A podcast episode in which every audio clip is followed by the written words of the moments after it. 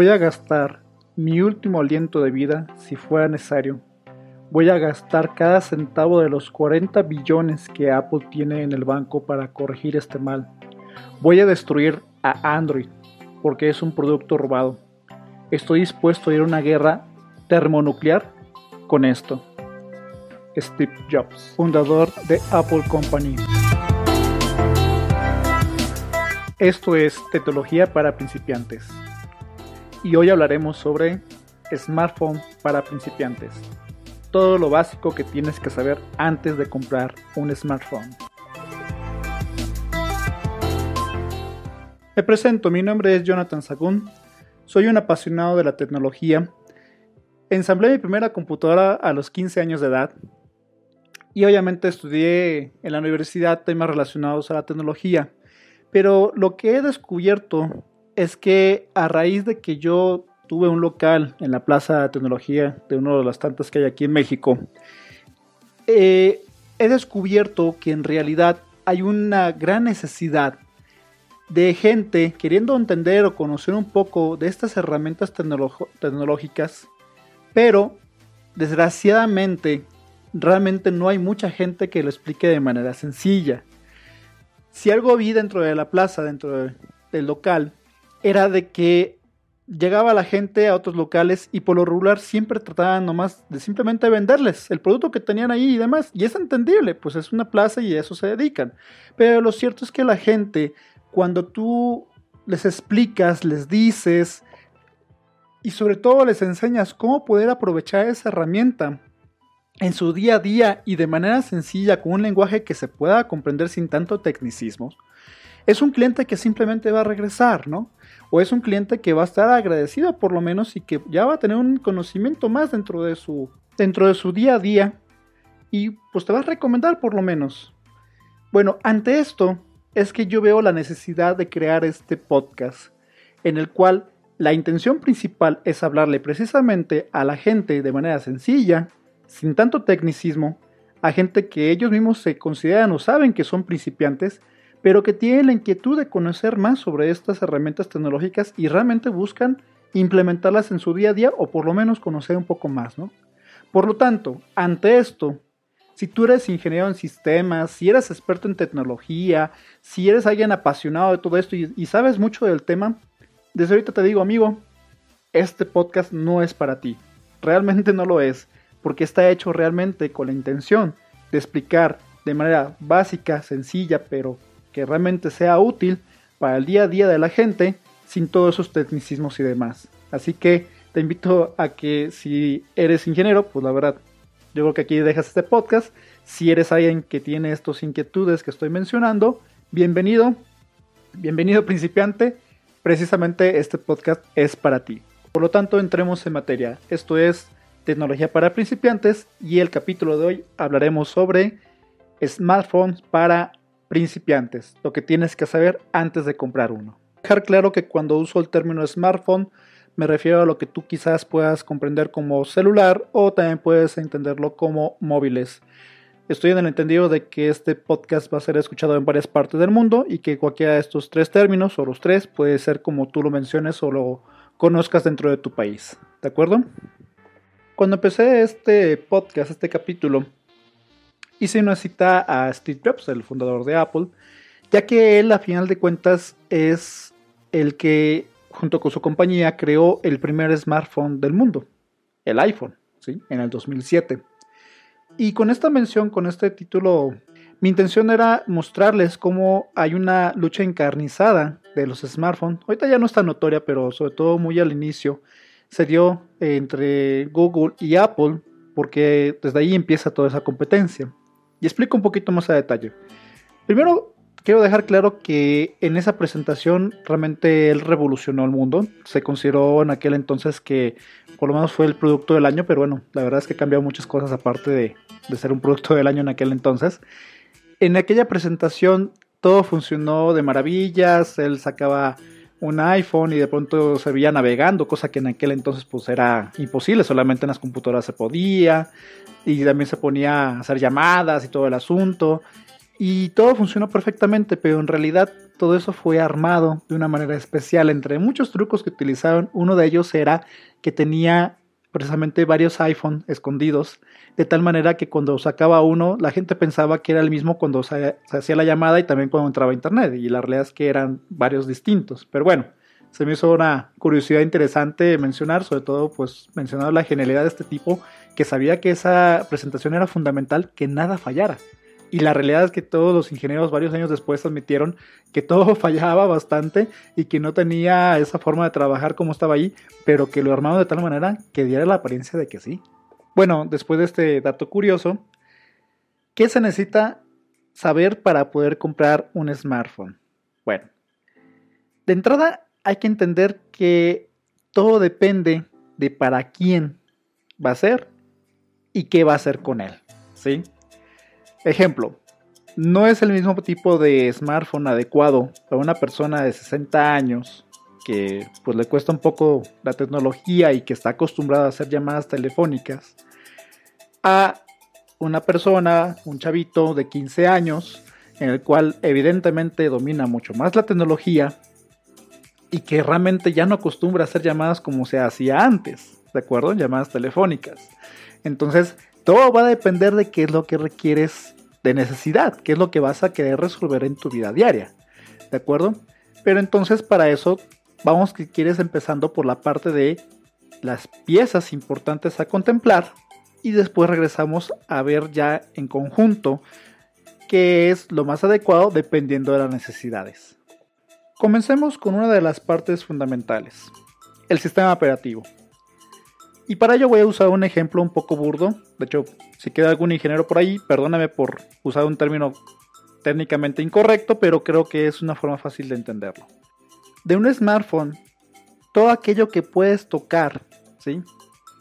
Esa es la parte física, ese es el hardware, o como a veces decimos, son los fierros, ¿sí? Todo aquello que puedas tocar son la parte física, hardware o fierros.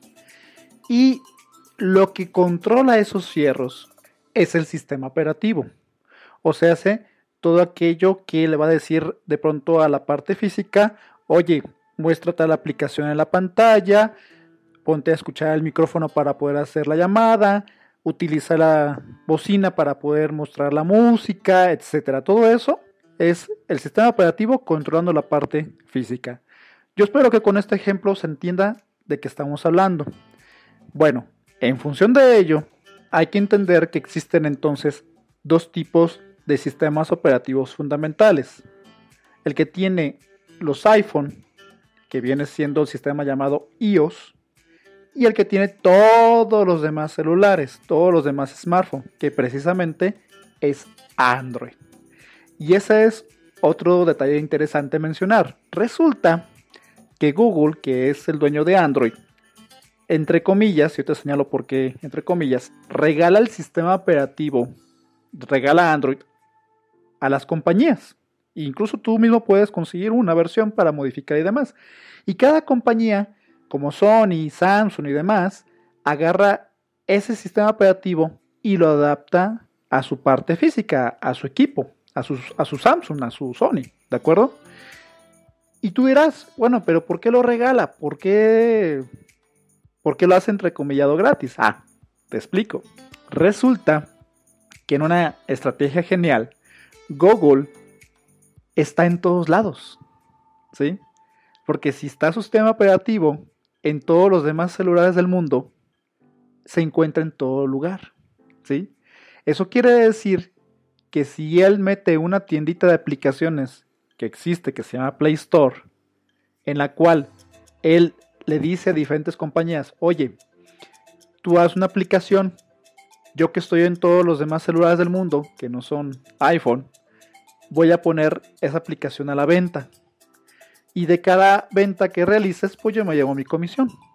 Bueno, si es el sistema operativo más distribuido del mundo, Google, con el puro hecho de haberlo regalado, en automático está ganando cientos de miles de millones de dólares con esas pequeñas transacciones de pequeñas ventas de esas aplicaciones. Interesante, ¿no? Bueno, espero que con esto ya quede un poco más claro cuando hablamos de lo que viene siendo iPhones y cuando decimos Android, ¿sí?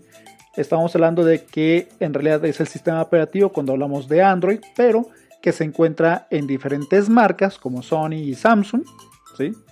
Y los que no son Android, pues evidentemente son iPhone. Antes existía otro que era este, Windows Phone, pero ya murió hace mucho tiempo. Y hay uno que otro por ahí, pero la verdad es que no son importantes y francamente no tenemos por qué mencionarlos si, si casi no se venden, ¿de acuerdo? Entonces, ahorita dejemos en paz un poquito lo que tiene que ver con sistemas operativos, pero bueno, quería que quedara claro por qué la diferencia entre lo que se llama Android y por qué se llama iPhone. Y ahora sí vamos a hablar de otras partes importantes para tomar en cuenta a la hora de comprar un smartphone. Vamos hablando de la memoria. Claro que es un elemento importante ya que si no tienes memoria suficiente, pues no vas a poder instalar las aplicaciones que tú quieras o pues, lo que mucha gente se gasta, la memoria pues en fotografías, ¿no? Videos y demás.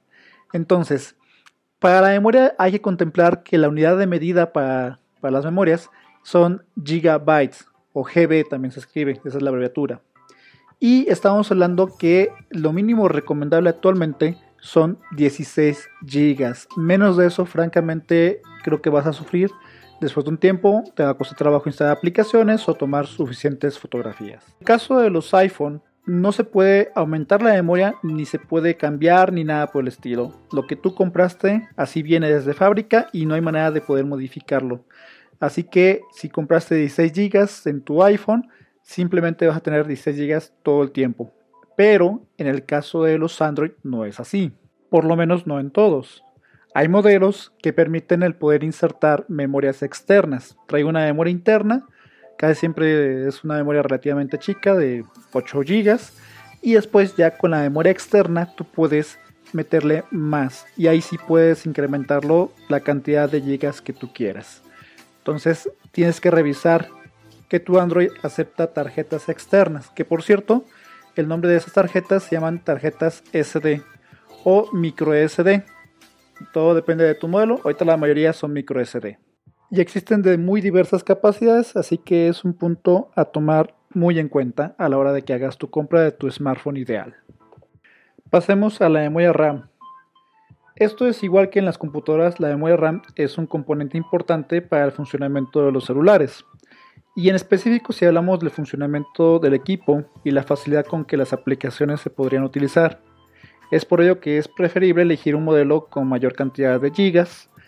De preferencia te recomendamos que tenga por lo menos 2 GB. Si puedes comprar con uno que sea de mayor capacidad, mejor. Ojo, esta memoria no se puede incrementar después. Lo que compras ahorita, así se queda. Pasemos a otro punto importante que viene siendo el tamaño de la pantalla. Y aquí la verdad esto es bastante subjetivo. Aquí ya empezamos con el asunto de cuáles son las necesidades y qué es lo que quieres hacer.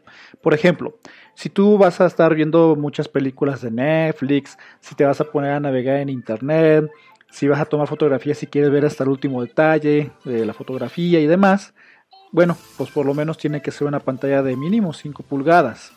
Pero si eres como yo, que te importa más la portabilidad y que pueda caer fácilmente en cualquier lugar y demás y que no tienes problemas de vista, pues igual no ocupas ese tipo de pantalla, ¿no? Así que aquí sí de plano te lo voy a dejar completamente a tu consideración dependiendo de cuál es tu necesidad. Ahora continuamos con lo que viene siendo la batería. Evidentemente puedes tener el mejor smartphone del mundo, pero si la batería se le acaba en poco tiempo, pues no te va a servir de nada. Así que definitivamente tienes que contemplar la batería como un punto importante. Te explico. La unidad de medida para poder contabilizar lo que viene siendo las baterías se mide por miliamperio por hora, mAh. ¿sí? Si tú buscas uno que te aguante todo un día completo sin que te dé demasiado problemas con un uso regular, tienes que buscar por lo menos 2600 miliamperios. Con eso sería suficiente. O mayor si de plano quieres utilizarlo por mucho más tiempo, pero eso tienes que hacer, verificar que la batería sea de por lo menos 2600 mAh para que te aguante un día completo. Bueno, en teoría te tengo que hablar con respecto a los microprocesadores. Claro que es una parte importante y fundamental de cualquier equipo, pero lo cierto es que de pronto son demasiados técnicos, eh, los términos que tiene que usarse y demás. Mira, te lo voy a resumir de manera sencilla. Durante más moderno sea, o sea, más reciente sea tu modelo, pues va a tener por lo regular uno de los mejores procesadores que hay en su momento y también depende de la capacidad económica que tengas. Francamente, yo creo que más bien búscate que te cubran las demás necesidades y por lo regular casi siempre el procesador que tiene incluido va a estar de acuerdo a lo que tú estás buscando de todas las demás partes que ya he mencionado o que voy a terminar por mencionarte. La cámara. Este ya es uno de los puntos más importantes para mucha gente. Evidentemente cuando lanzaban los iPhone en un principio, pues la cámara no era lo más importante, ahora ya se ve en el mercado que es de las cosas más importantes. Y ahorita una de las novedades que hay es el manejar más de dos cámaras incluso. ¿Sí? Ahorita ya salieron modelos en los cuales permite poder incluso tomar fotografías a la luna, cosa que si no sabías, inténtalo con, con uno que tenga una sola cámara y vas a ver que tomar una fotografía a la luna pues es prácticamente imposible, solamente te sale una mancha en el cielo de color blanco. Entonces, cuando tienes más de dos cámaras, lo que sucede es que una enfoca una parte, otra enfoca otra parte, entonces puede hacer este, de manera artificial, con inteligencia artificial, poder combinar las imágenes y que la fotografía salga bastante nítida y que pueda hacer cosas que solamente un super experto o incluso gente que se dedica a la fotografía podría hacer, ¿no? Entonces, la verdad que ahorita la cámara, pues durante más megapíxeles tenga, mucho mejor. Realmente ese creo que sería el, resumen eh, principal. Y si tienes más de, de una cámara, pues todavía mejor. Y una de las últimas opciones que hay que considerar es el poder tener una o dos líneas telefónicas. Actualmente hay modelos de smartphone que permiten precisamente poder manejar dos eh, chips de dos compañías distintas incluso, o sea, dos líneas telefónicas en la cual pues tú podrías, por ejemplo, tener uno utilizado para nada más tu negocio y otro que sea para uso personal y eso va a estar dentro del mismo smartphone. Entonces ese es un punto a tomar en cuenta a la hora de comprar tu smartphone ideal. Y bueno, con esto ya damos por terminado las piezas importantes a tomar en cuenta. Evidentemente yo lo que espero es que tú con esto empieces a decir, ah, mira, de cámaras yo quiero esta característica, de memoria quiero tanto, de memoria RAM quiero tanto de esto y así sucesivamente. Y entonces ahí conteniendo esas características que tú quieres, entonces empiezas a buscar un modelo que se adapte a dichas características. Aquí lo que sigue entonces es ver cuál es realmente tu necesidad, o sea, qué es lo que vas a hacer con él. Si te encanta tomar fotografías, por ejemplo, pues evidentemente la cámara va a ser un punto importante y tienes que buscar que tenga ya sea dos cámaras o que tenga bastante megapíxeles, ¿de acuerdo? Si tú me sabes que realmente el uso que le voy a dar nada más es para mandar mensajes y demás, pues bueno, la realidad es que tus características que vas a necesitar pues son muy básicas. Igual no ocupas comprar el último modelo. Mira, esto es completamente subjetivo. Todo depende, como te digo, de tu necesidad y lo que quieras hacer. Hay gente que literalmente nomás los compra para llamar la atención. ¿Sí? Esto ya es casi casi como el asunto de quien compra un Ferrari, pues lo quiere para presumir muchas veces. Si tú vas a comprar el último modelo del iPhone, por ejemplo, que es de los más conocidos, bueno, va a ser una cantidad de dinero bastante significativa y va a ser evidentemente llamativo. Y hay gente que lo hace por eso. Te voy a decir cómo me pasó alguna vez eh, con un cliente. Él me preguntaba precisamente cosas de esto, de, de cuál es el mejor y demás, todo lo que tú quieras, ¿no? Y en eso eh, se dio cuenta que mi modelo de mi smartphone pues era bastante viejito, ¿no? Y me decía que le llamaba mucho la atención que sabiendo tanto de esto tuviera un modelo tan viejo. Y yo le decía, lo que pasa es que realmente no ocupo tener el último modelo que es carísimo para poder realmente solventar todas mis necesidades, ¿sí? De hecho le hice una pregunta bien interesante. Yo le decía, a ver amigo, ¿para qué usas tu smartphone? Y me dice, no, pues uso para WhatsApp, eh, me mencionó un par de redes sociales más, fotografías y pues básicamente eso. Yo le decía, o sea, quiere decir que podemos decir que tu, que tu smartphone lo usas a un máximo de un 10% de toda su capacidad. me dice, pues la verdad ahorita que lo dices, pues sí, realmente sí, ah, ok.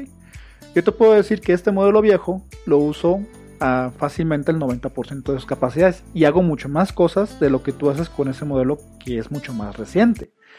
Evidentemente yo soy experto, evidentemente conozco mucho más aplicaciones que tú y le puedo sacar mucho más provecho a un smartphone, pero realmente mis necesidades los cubro perfectamente con este modelo viejo, ¿sí? Entonces, realmente esto, como te digo, depende de lo que tú quieras hacer. Igual puedes decir, ¿sabes qué? Si quiero presumir, adelante, cómprate el último modelo más caro. Perfectamente, si tú puedes hacerlo, hazlo, ¿por qué no? ¿Sí? Si lo que quieres nada más hacer llamadas o quieres mandar mensajitos, o sea, porque tu necesidad es así y bueno, no dominas tanto la tecnología, que tengo muchos clientes que tienen esa circunstancia, órale, no ocupas el último modelo. Puede ser incluso hasta uno de segunda mano. O si tú lo que quieres es poder sacar un buen provecho, sobre todo quieres ver películas, quieres tomar fotos y demás, pero no tienes un presupuesto grande, hay muchos modelos de Android que no son nada caros y que pueden cumplir perfectamente con todas tus necesidades. La realidad es que depende de cada quien. Creo que ya tienes los elementos importantes, creo que ya sabes cuáles son las cosas que tienes que tomar en cuenta y en función de eso ya puedes buscar un buen modelo. Bueno amigos, por mi parte sería todo el día de hoy. Espero que este podcast les haya servido y que tengan con esto facilidad de poder conseguir tu smartphone ideal. Amigos, espero que les haya gustado este podcast, que les sea de utilidad y si es así, por favor, compártelo, dale like y dejo en la descripción de este podcast mis redes sociales por si quieres contactarme. Saludos.